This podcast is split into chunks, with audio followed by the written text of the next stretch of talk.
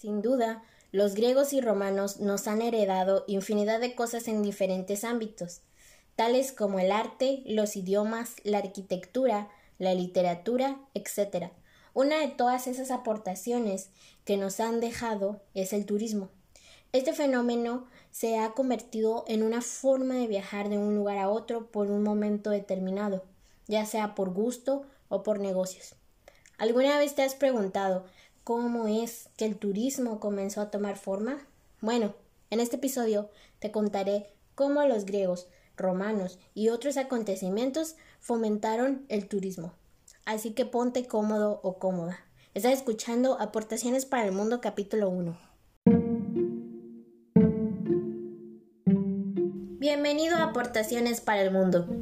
Aquí te comparto diferentes contribuciones que han marcado la historia de nuestra vida. La intención de este podcast es para tratar temas de hechos culturales e históricos que siguen perdurando en nuestra vida. En dichos acontecimientos te describo desde sus comienzos hasta la actualidad. Grecia se convirtió en la era de los viajes, ya que griegos realizaban actividades para el ocio, los deportes y la religión. En la ciudad de Olimpia los griegos practicaban los Juegos Olímpicos, esta actividad era realizada cada cuatro años y los habitantes de varias regiones de Grecia se reunían para asistir a estas competiciones con el objetivo de ver a los mejores atletas competir en honor a Zeus. En nuestra actualidad, por supuesto, aún se siguen practicando los Juegos Olímpicos, siendo la competición deportiva más importante del mundo. Por otra parte, en ese entonces no había tantas carreteras. Las que habían estaban mal construidas así que los griegos optaban viajar por vía marítima. También practicaban la hospitalidad como un deber fundamental y sagrado. Tenían albergues para los viajeros y peregrinos. Estos albergues eran conocidos como pandokeimon, donde les otorgaban a los viajeros además alimentos y abrigo. Otra característica de estos albergues es que eran gratuitos y se encontraban cerca de los templos. Al darse cuenta los comerciantes de que viajaban estas personas, optaron por venderles a ellos toda clase de cosas útiles e inútiles, lo que hoy conocemos como souvenirs. Asimismo, practicaban los griegos las fiestas dionisias, una celebración dedicada a Dionisio, dios de la vida y el vino, que tenía lugar en todo el mundo griego. Aquí se les permitían hasta los esclavos y demás personas a divertirse. Después de que Roma conquistó a Grecia, los romanos adoptaron ciertas actividades y cultura de los griegos, así que se siguieron practicando estos viajes y también continuaron con las Olimpiadas. Al ser Grecia caracterizado por el teatro, también decidieron llevarse esta esencia los romanos de, ellos, porque consideraban estas actividades muy buenas. Los romanos son considerados como los pioneros perdón, del turismo, ya que fueron los primeros en pernotar por noches o menos de un año con objetivos de ocio. Solo las personas con poder como la nobleza podían hacer estas actividades de viajar de una ciudad a otra. Uno de los incentivos para viajar, además, eh, eran sus días festivos, en particular los Juegos Florales o de Apolo. Estas celebraciones se acompañaban de espectáculos de circo como luchas entre gladiadores o fieras siendo las más comunes.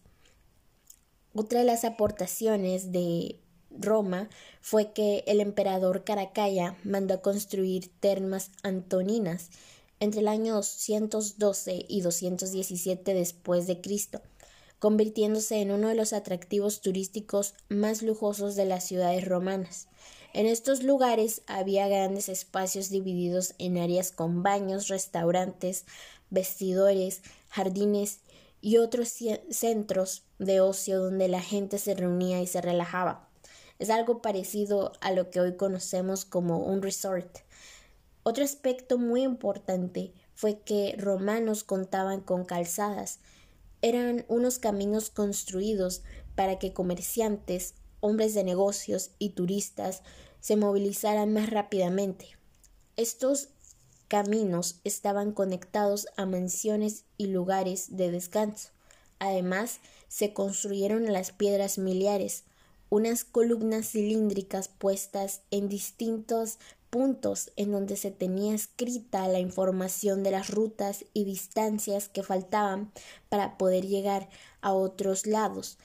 Gracias a estas piedras, las personas no se perdían y podían saber cuánto eh, les faltaba para llegar hacia su destino.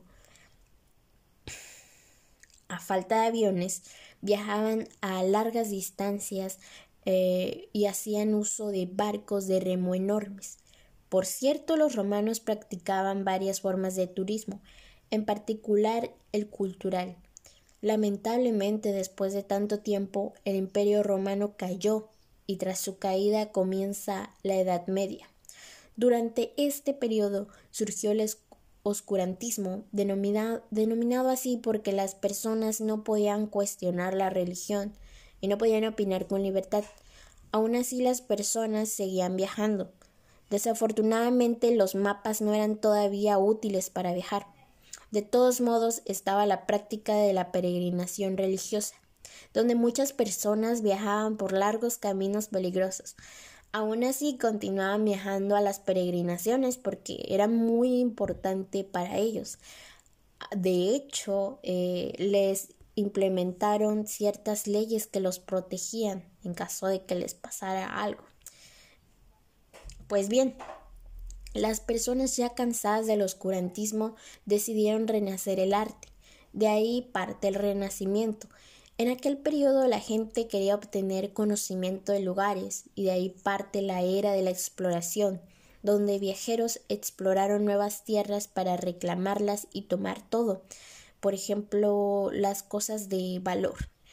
Gracias a las exploraciones se introdujeron mejores mapas, por otro lado, mediante la edad contemporánea, ya pasándonos a otra edad, llega la revolución industrial en el siglo XVIII, dando como resultado la elaboración de ferrocarriles, bicicletas y barcos de vapor, la mejora de carreteras y canales que facilitan los viajes.